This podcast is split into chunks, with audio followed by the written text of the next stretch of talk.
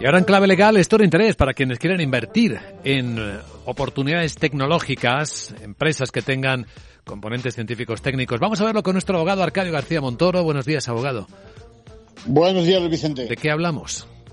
Pues de una ley que entra en vigor hoy mismo, fue publicada ayer en el BOE, tiene por objetivo impulsar pues aquellas empresas pequeñas, medianas e incluso microempresas que fomentan el talento, atraen la inversión pública privada y que acerquen la universidad, la formación profesional, los negocios y contribuyan al desarrollo de polos de empresas en las que se puede invertir.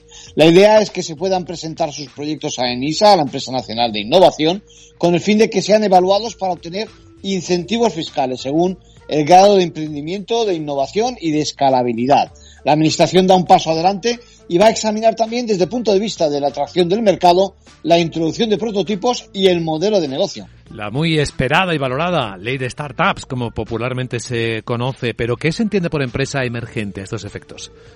Pues tienen que ser sociedades de base tecnológica creadas ahora o en los últimos cinco años, incluso siete, dependiendo del sector. Por una parte, con tecnología española, con un 60% de plantilla de contratos laborales en España y que desarrollen ese proyecto de emprendimiento innovador y el modelo de negocio escalable. Bueno, si es así, siendo no residentes en España, en España incluso se va a tributar en el primer periodo impositivo en que la base imponible resulta positiva y, en los tres siguientes al tipo del 15% en renta y sociedades. Además, los dos primeros periodos impositivos podrán aplazar el pago de deuda tributaria y no tendrán la obligación de efectuar pagos fraccionados. En conclusión.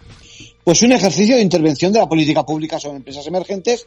No sé si tendrá éxito, ya veremos los resultados y si está a la altura del reto tecnológico y si es realmente atractiva para la inversión exterior. Gracias, abogado.